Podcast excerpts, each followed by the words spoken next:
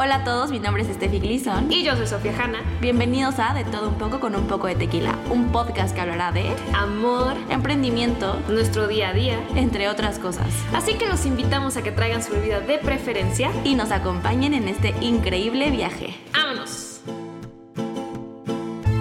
Hola, hola a todos, ¿cómo están? Mi nombre es Steffi Gleason. Y yo soy Sofía Hanna. Como ya saben, bienvenidos a un nuevo podcast.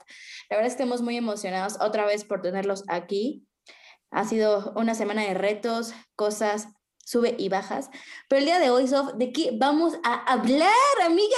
¿Qué onda? Ah, pues antes, antes, güey, antes. ¿Qué estás tomando? Porque siempre me timas, o sea. pues porque eh, eh, era justo lo que iba a decir, porque siempre me estás sacando que no estoy tomando nada. El día de hoy, damas y caballeros, estoy tomando una cerveza de jengibre que puede sonar. ¡No mames! Es de las cosas que más amo en mi vida. Por favor, que nuestro productor aquí ponga aplausos. o sea, ¿de qué tipo Oscar es? sí, gracias, gracias. Tomé alcohol esta vez en el podcast. O sea, siempre le digo a Sof como, güey, ¿cómo puede ser de todo un poco con un poco de tequila? Sin un poco de tequila, un poco de algo, ni siquiera es como un poco de, no sé, o sea, siempre, siempre ¿Y qué, ¿Y qué pasa si, si, si es un poco de abstinencia de mi parte, amiga, eh? Y tú me estás diciendo que... No, también se vale, pero se vale decirlo como es. Como claras. Pero bueno, el día de hoy, Estefanía, vamos a hablar de mm, de aquellas cositas que no nos enseñan en la escuela eh, o en la universidad, porque tampoco es escuela como de... en el kinder. El kinder. No, son figuras, no son el número tres, eh, ¿no? Pero que hablando de eso, yo sí creo que yo me quedé muy atrás. Yo me acuerdo cuando me enseñaron divisiones y ese día en primaria me acuerdo que dije, yo hasta aquí llegué. no, te lo juro, dije, es que yo hasta aquí, o sea, como no entendí, no, entiendo la casita que sacas números y que los juegas y Mimi se ve súper entretenida, pero yo aquí me quedé, te lo juro. Tengo el día perfecto de que nos lo enseñaron y yo con mi cara así le dije, ¿y esto qué? O sea, esto solo lo vamos a usar ahorita. Y me dijo, no, no, esto les va a servir para toda la vida. Y yo, no, pues ya. señores, estamos viendo, escuchando al futuro de México. Al futuro de México, señoras y señores. Al futuro de México no se sabe la tabla del 7, compañero. O sea, yo no sé cómo en el kinder no nos enseñan un estado de resultados, amiga, no entiendo. no, pero vamos a hablar un poco de, de justo estas cosas que estaría padrísimo que nos enseñaran en la universidad en temas de emprendimiento o hasta en tu vida cotidiana que no te enseñan, ¿no? Y hasta en prepa, güey. Yo creo que desde prepa podría ser. Pues es que, ¿sabes qué vi el otro día? Un tema de que a, a, la gente no le conviene dar educación financiera desde chiquitos bueno, no a la gente, a las corporaciones eh, eh, bancarias no les conviene dar educación financiera porque pues están en desventaja entonces. Y eso me hace todo el sentido porque yo abrí una cuenta en, en Santander. no, sabía si no. En el banco ese eh, saqué una cuenta. No manches, el otro día me tuvieron ocho horas en el banco, nada más para cancelar la cuenta. Y te lo juro, a la mitad yo dije, es que nada más me tienen aquí porque no quieren que la cancele. Me sentí como en una de que me decían, puedes regresar en 40 minutos. Y yo, no, yo me quedo aquí sentada. Y me decían, no, no, pero vete y regresa. Y yo, es que ya entendí tu truco. Banco malvado. Entonces, o sea, pero sí, o sea, ya fuera de, de, la, de la. No, pero fuera del banco todos son iguales, ¿eh? O sea, creo que tienen como su estrategia de ventas muy bien definida y siempre es como, quiero dar de baja, pero ¿por qué quiere dar de baja? Número A, porque no le gusta el alcohol. Número B, porque no le gustan los cigarros. Número C, porque creo que la cuenta no da rentabilidad. Número D, o sea, güey, te dan como una serie de opciones que es como, güey, ni siquiera entiendo de qué me estás hablando. O sea, ¿a qué te refieres con rentabilidad? Ya sabes, o sea, de qué. Voy a escoger la que alcohol. alcohol, y te dicen, bueno, esa no tiene que ver con el banco, entonces también te puedes. sí, güey. Marquen 40 minutos para resolución informática. ¿Sabes qué, me tiene harta? Que además todo es como, ay, eso es por el call center. Y yo, bueno, tienen la canción más pedorra de un saxofón que suena horrible, güey, y tú así de, ¿por qué? O sea, ¿quién hizo esto? Te lo juro es a propósito, para que cuelgues. O sea, te lo juro, es así como como además todo distorsionado así y nada más suena como en un momento te vamos a atender y yo como me lleva la vida de que no nos cuelgues el grupo X estamos para ti para servirle al cliente eres lo más importante de la empresa. En un momento estaremos contigo es como no güey ya llevo 40 minutos en el teléfono ya por favor y luego nada más de cinco minutos de hola me bloquearon la tarjeta es ah sí Ah, sí, es que no sabemos por qué fue, no podemos ayudarte, tienes que ir a la sucursal. Eso fue, lo que, eso fue lo que me dijeron a mí, me dijeron, no sabemos qué es, vaya a sucursal. Entonces dije, está bien, paz interior, voy a la pinche sucursal. Y cuando llegué me dijeron, ah, es que se bloqueó porque el que te hizo la cuenta la hizo mal. Y yo, ¿me puedes explicar entonces de quién debería de ser el problema? ¿Por qué? Porque si no hizo bien su trabajo, yo estoy aquí ocho horas. No. Sí, güey, la neta es como el SAT. La relación más tóxica que vas a tener en toda tu vida es el SAT, güey, la neta. Ah, ya lo platicamos, ya lo sabemos, pero... Vi que te leíste con un cubole de, del SAT. ¿Qué tal? Sí, Está muy bueno. O sea, de hecho, mandé mis felicitaciones al autor. Ah. Me contestó y todo. O sea, bastante buena onda la chava. Pero em, yo creo que, o sea, le dije, como yo creo que estaría muy bueno hacer como actualizaciones fiscales cada año, porque tú no sé si sepas, si no estoy yo para contarte, que güey, o sea, cada año el pinche SAT quiere meterte la riata más adentro de lo que ya la tenías. Entonces es como, o sea, güey, si ya tenías un pedo, ya, ya hubo mil pedos más porque la nueva reforma fiscal vino con todo. Entonces yo le dije como, o sea, estaría bueno hacer como otra vez un QBole con el SAT versión 2022, 2023, 2024 y así cada reforma fiscal actualizable porque tiene muchos conceptos bastante buenos, güey. De hecho, ahorita que me volví a leer como toda la reforma fiscal, el libro tiene cosas muy buenas, pero por ejemplo el riff ya no es como el libro lo dice. Entonces es como cierta discrepancia que no es su culpa, sino es culpa del sistema, que es de la mierda, güey, que es como, ah, te la voy a meter, como te dije, hasta donde más puedas y más te duela, no me interesa cuánto hayas aprendido un año antes, voy a seguir chingando a la madre. Entonces sí es como que yo digo, como está padre, pero sí sería mejor darle como un seguimiento literario en este tema. Hasta podría ser tú, amiga. La verdad es que la redacción está bastante amigable escuché Riff y tuve mi momento de yabú de cuando te dije de las, de las divisiones. Dije, hasta aquí llegué. es en serio, pero muy bueno. O sea, te enseña lo que es una persona moral, una persona física, declaraciones anuales, este, como todo lo que tienes que saber básico si quieres empezar, te lo enseña, ¿no? O sea, todo lo que equivale como a no sé, si te das de alta como persona física y tienes actividades en arrendamiento, etc., etc., ¿qué tienes que pagar? ¿Cómo lo tienes que pagar? O sea, la verdad es que si quieres gestionarte desde cero, está... O sea, yo le dije, muchas felicidades, güey. Eso es lo que no te enseñan. Eso es lo que no te enseñan. Pero a ver, ¿cuánta gente realmente conoce ese tipo de libros, güey? O sea, siempre es como de que me van a meter a la cárcel, a la mierda, ya sabes. O sea, y es justo lo que yo platicaba hace poquito con un profesor de este, nuestra escuela que tú y yo somos alma mater. Así, así es. Este, que creo que es importante, no, o sea, sí el tema fiscal, que es algo que siempre he dicho, como, güey, ¿por qué putas nos enseñan a darnos de alta en el SAT, no? Y este libro sí te lo enseña, o sea, te enseña paso por paso. Vas a este lugar, te das de alta, haces esto. Si te quieres dar como persona física, haces esto. Y el nombre no lo has dicho, ¿cómo se llama? What the fuck con el SAT. Literal se llama así. Bueno, o sea, WTF con el SAT. Eh, de hecho, yo lo tengo en la oficina porque siempre que hay como consultas de gente que no sabe como más o menos qué tiene que hacer con el tema financiero, es como, a ver, léete esto y que tú qué piensas, ¿no?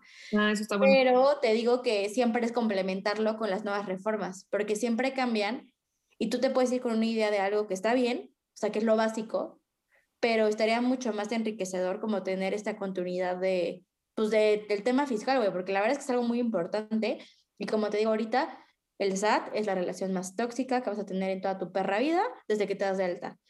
Puede ser para bien, porque contribuyes, porque tampoco es como que está súper mal todo. O sea, creo que ser una persona que paga impuestos hace una, te hace un ciudadano responsable, ¿sabes? es como, no importa si el PG o Peña Nieto, Calderón o quien sea presidente lo ocupa para lo que se le antoje, tú estás contribuyendo hasta cierto punto en ser una buena o un buen ciudadano. O sea, la neta, o sea, es como, bueno, yo estoy dando mi parte que tú lo ocupes para hacer lo que tú quieres hacer, es tu problema, pero creo que una empresa empieza a ser una empresa cuando empieza a pagar impuestos y gana dinero.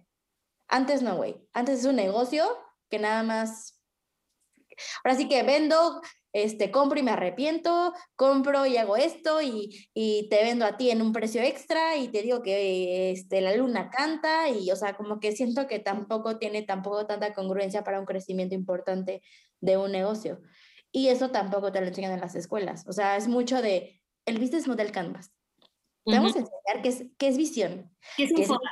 ¿Cuál es, cuál es? No, no, haz un FODA y tú, ajá, sí, por quinta vez, de ti mismo y todos, ¡oh! ¡Ay, nuevo! Ay, no sé cuáles son mis fortalezas, ¿cuál será?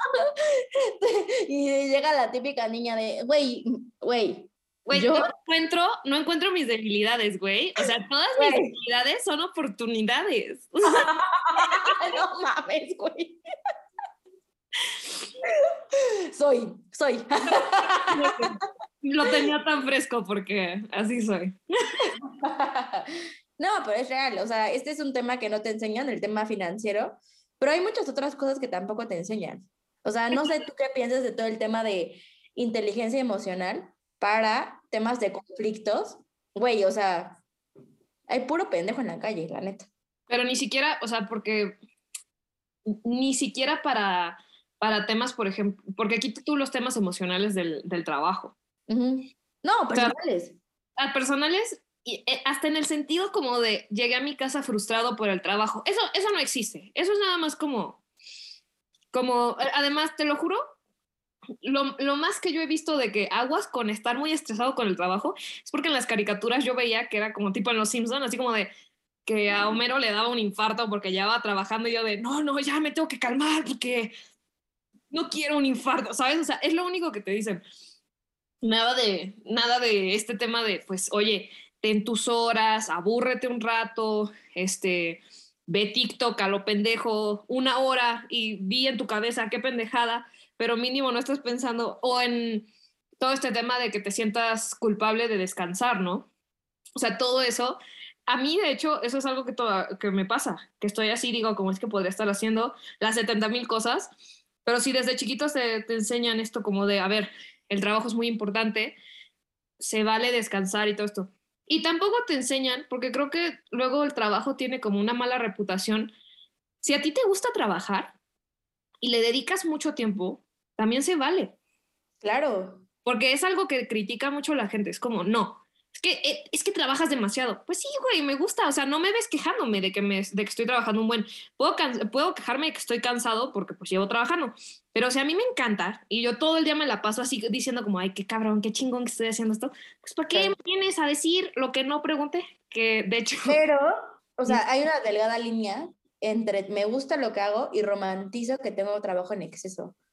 O sea, muy delgada, güey. Muy, muy delgada.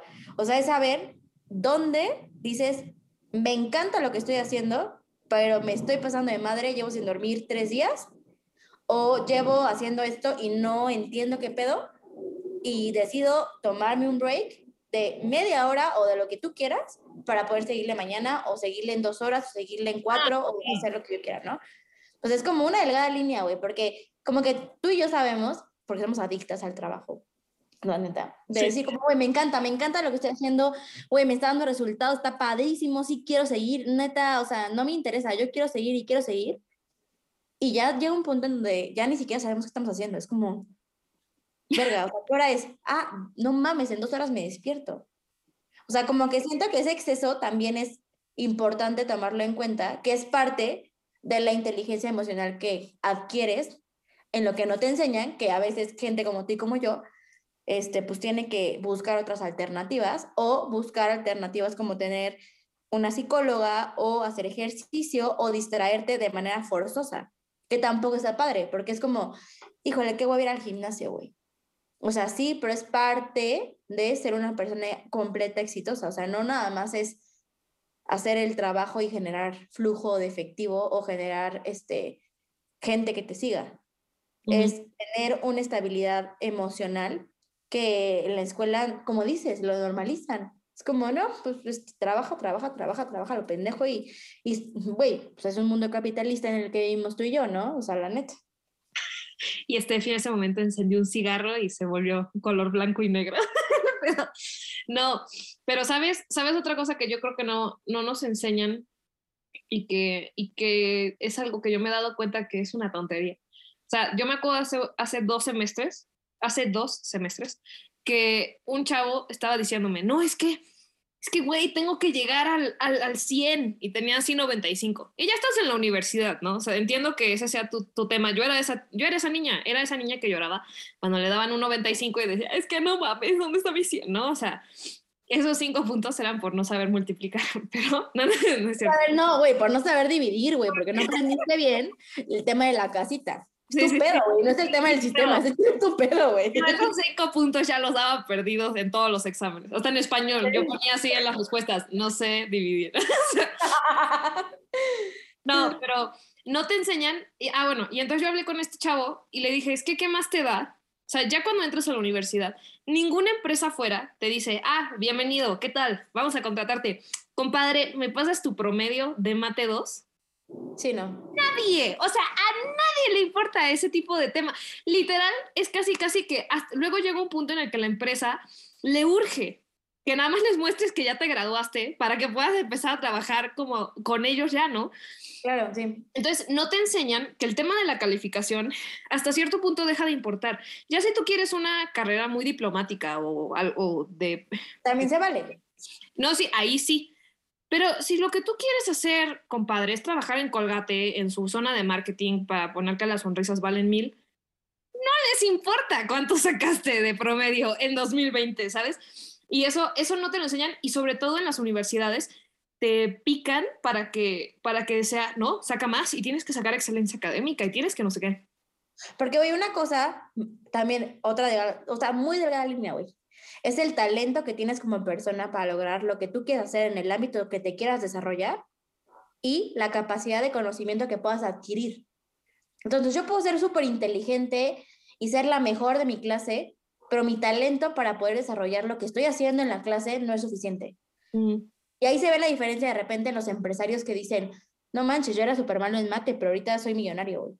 Pues sí, porque tu talento, las matemáticas o en lo que fuera que fuera, lo estás desarrollando de una manera estratégica y no táctica en el sentido de, pero sé multiplicar, güey, ¿sabes? O sea, creo que es una delgada línea que las escuelas deberían de enseñar. Es como, a ver, esto lo vas a aplicar en tu día a día como contabilidad, güey, yo lo pongo siempre. La contabilidad es súper importante en las empresas, o sea, es algo que tienes que saber como empresario. O sea, no hay una de que se puede o no se puede, o sea, tienes que saberlo. Pero la escuela te lo enseña tan táctico y tan técnico que es que pinche hueva, güey, cuadrar un puto balance. O sea, qué puta hueva, güey. En lugar de que te enseñen, dependiendo de la carrera, obviamente, a los contadores, por favor, que les enseñen a hacer su chamba. Pero o sea, tú como este, emprendedor o como gente que está estudiando negocios, que no les enseñan al 100% el tema contable o que te lo enseñen bien, ¿no? Que te enseñan por arriba. Oye, güey, si no me vas a enseñar bien, la neta, mejor enséñame cómo puedo yo preguntarle al contador, oye, me tienes que entregar esto, me tienes que dar esto, cómo leer estados de resultados, cómo hacer amortizaciones, cómo visualizar en el SAT qué es lo que me conviene, qué es lo que no me conviene, cómo hacer facturas, cómo liquidar deudas. O sea, enséñame eso, güey. O sea, hacer un puto balance que es difícil, o sea, tampoco desacredito el crédito y tampoco de todo el tema de, de, de lo que hacen los contadores porque es un trabajo valiosísimo, que lo haga el contador que estudió para hacer esto. Pero yo como empresario, ¿cómo le pregunto? O sea, tú vas a contratar a un contador y ¿qué le preguntas? Oye, entrégame qué. Sí, no.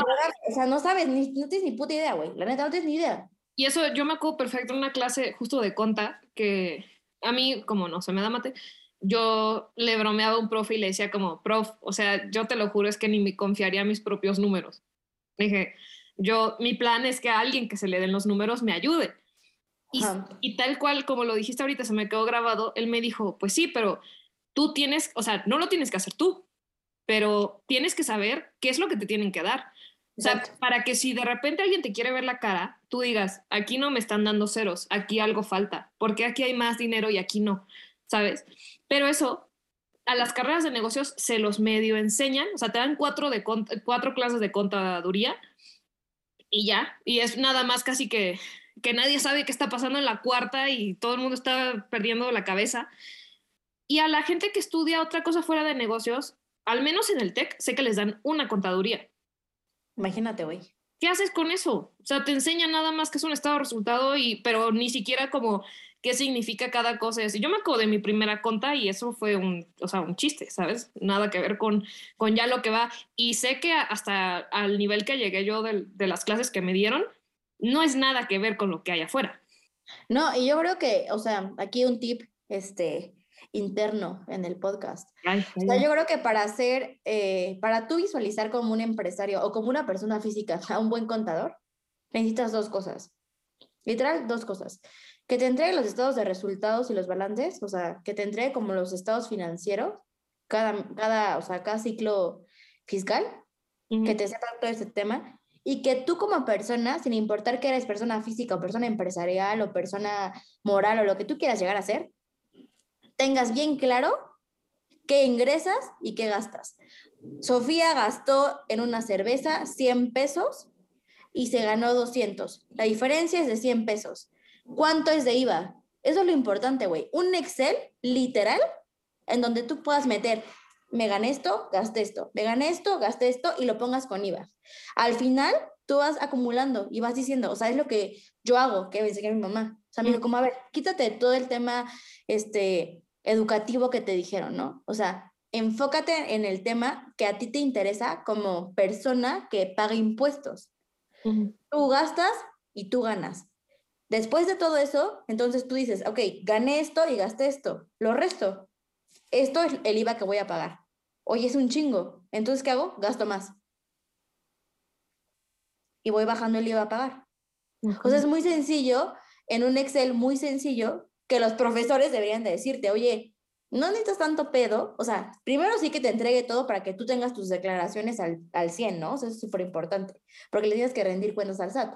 Pero si tú desde el, inicio del mes, o sea, desde enero, haces como tú, ok, gasto esto, gano esto, gasto esto, gano esto, y ganando tengo este IVA y, perdi y gastando tengo este IVA. Ok, necesito gastar más para pagar menos IVA o necesito, pues, ingresar más para poder pagarle al SAT tanto IVA, ¿no? O sea, creo que eso es algo que te tienen que enseñar, que la verdad es que yo sí considero que deberían enseñarlo como en una clase como específica que se puede enseñar en dos horas, güey. Fácil. Que todo el mundo entienda en un Excel que vayamos pasando y, y todo México sería otro. o sea, que síganme para más consejos políticos.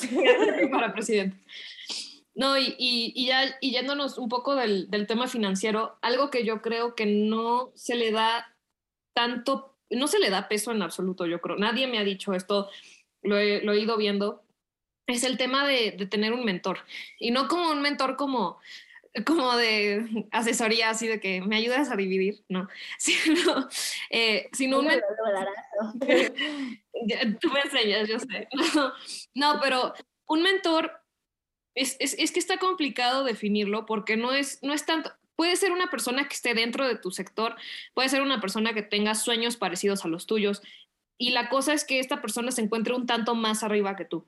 Eso, es lo que yo, ahorita me dices tú si estás de acuerdo, pero que esté un poco más arriba, porque es un tipo de guía que cuando tú no sabes a dónde dirigirte, te ayuda.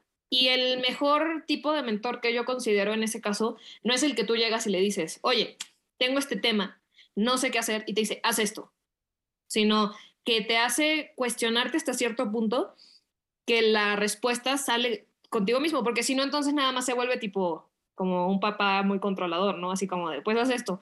Y llega un punto en el que dices como, ¿y si no lo hago? O sea, como, ¿y si no va por ahí? ¿No?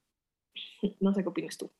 Yo también pienso lo mismo, creo que para consolidarte como cualquier persona, sin importar si eres empresario, emprendedor o lo que sea, tienes que tener una persona que siempre sepa más que tú en todos los ámbitos y eh, puede ser hasta un buen equipo de trabajo que sea mucho más capaz o una persona que esté por completo, como dices, en tu vida a lo largo de tu crecimiento profesional y que también esa persona se siga como superando profesionalmente, ¿no? Porque luego pasa mucho, que pasa mucho tipo en las escuelas, que tienes a un mentor en las escuelas y ya llegó a su límite de capacidad y ya es como de que es que a mí me toca enseñarte hasta A, ¿sabes? Entonces creo que es importante como que tú sepas qué tienes que aprender, cómo lo tienes que aprender y que justo te enseñe cómo llegar a ese aprendizaje sin decírtelo.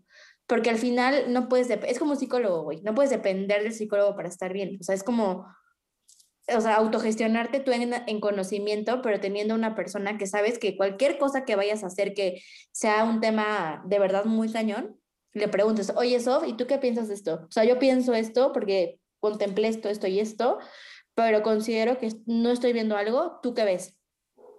Y creo que eso deberían tenerlo todas las personas en general, aparte de todos los emprendedores y todo este tema. O sea, creo que sí es importante para cualquier profesionista que sale a la calle, güey, porque cuando vas a buscar trabajo, está cabrón, o sea, neta cabrón. es, es un reto enorme, ¿no? Entonces, tener a alguien que te diga, a ver, dame tu CV, estás haciendo las cosas mal, tu entrevista está, o sea, del asco, güey. O sea, vístete así, eh, no sé, como que hay cosas que si tú no las sabes de manera como profesionalmente hablando, pues alguien más que ya lo vivió lo sabe, ¿no? Entonces es como guiarte a eso. Y además creo que está muy interesante lo que dices de, de saber bien cuando el mentor ya llegó a, a, lo que tenía que dar. O sea, a mí me pasó con, con el profesor que me enseñó a escribir. Yo iba a sus clases así, todo el tiempo, hasta, hasta cuando empecé a ver que los ejercicios empezaban a repetir y yo ya los había hecho yo decía como, no, es que yo sigo viniendo, o sea, yo sigo viniendo porque él es el que me enseñó. Y llegó un punto en el que dije, es que yo creo, y, y es un momento difícil porque uno siente que tal vez está siendo muy, muy creído, ¿no? Pero pues llegó un momento en el que dices, es que yo creo que yo ya de aquí saqué lo que tenía que sacar. Y no es de que llegas con el mentor y dices como, oye, pues mil gracias, ¿eh? Ya bye, gracias por todo. No, es un tema de decir, ok, pues cuál es el siguiente paso. Y luego da mucho miedo por el tema de zona de confort, porque ya conoces el tipo de consejo que te va a dar este mentor, ya sabes cómo te dice las cosas y soltar al mentor significa que no sabes quién va a ser el próximo o tal vez no va a llegar otro. O tal vez no, exacto. Es la incertidumbre constante del ser humano, güey, o sea, literal. Es como, o sea, se puede igualar a una relación, o sea, es como, y luego si le corto, o sea, una relación tóxica, y si le corto, ¿qué va a pasar? y si, y si ya no consigo a nadie más, y si nadie más me ama como esta persona me llegó a amar, entre comillas, o sea, es como buscar personas que siempre tengan mejor capacidad que tú sin importar el miedo a dejar a las personas atrás. Y además, o sea, yo creo que es un reto enorme, güey, la neta, o sea, sí es bien complicado, bien complicado. Y además yo creo que está mal visto, o sea, está, creo que la gente lo entiende mal cuando piensan que tener un mentor es tener, ¿sabes? Como tu chamán que te diga como, es por este camino, hijo mío, no. De hecho, yo creo que hay que tener varios mentores que, dependiendo de la situación, tú digas, ok, puedo preguntarle a todos o esto es algo en lo que tal me puede ayudar, ¿no? En mi caso, por ejemplo, los que, me, los que se me ocurre, ¿no? En temas más de emprendimiento, en temas más de así, yo a ti te considero como esa persona a la que voy y digo, ¿qué hago, no? Porque además tú has pasos adelante de mí. Y ha sido de que me dices, no hagas esto, güey, esto no hace falta, o güey, aguas con el SAT que te la quieren meter hasta no sé dónde, ¿no? eso, o tipo hasta en temas ya eh, laborales, por ejemplo, mi padrastro es, o sea, yo no muevo un pie sin mostrárselo antes y decirle, voy a pichar esto. ¿Qué opinas? ¿Qué, ¿Qué ves? Mira, tal vez yo no pondría eso, pero hasta dentro de eso, él me deja muy claro como, es que, o sea, esto es lo que yo pienso. Claro. Pero tú has llegado donde estás porque tú tienes tu lógica y pues úsala, ¿no? Y también creo que hasta mentor en temas emocional, ¿no? Ahí puede ser el, psicólogo o, o sea, suena muy raro, pero hasta, y sé que me van, se van a reír, pero yo por mucho tiempo, una, o sea, la que me ayudaba en temas emocionales, estaba estudiando para ser chamana y todo. Entonces, como que era un poco en un tema muy energético también.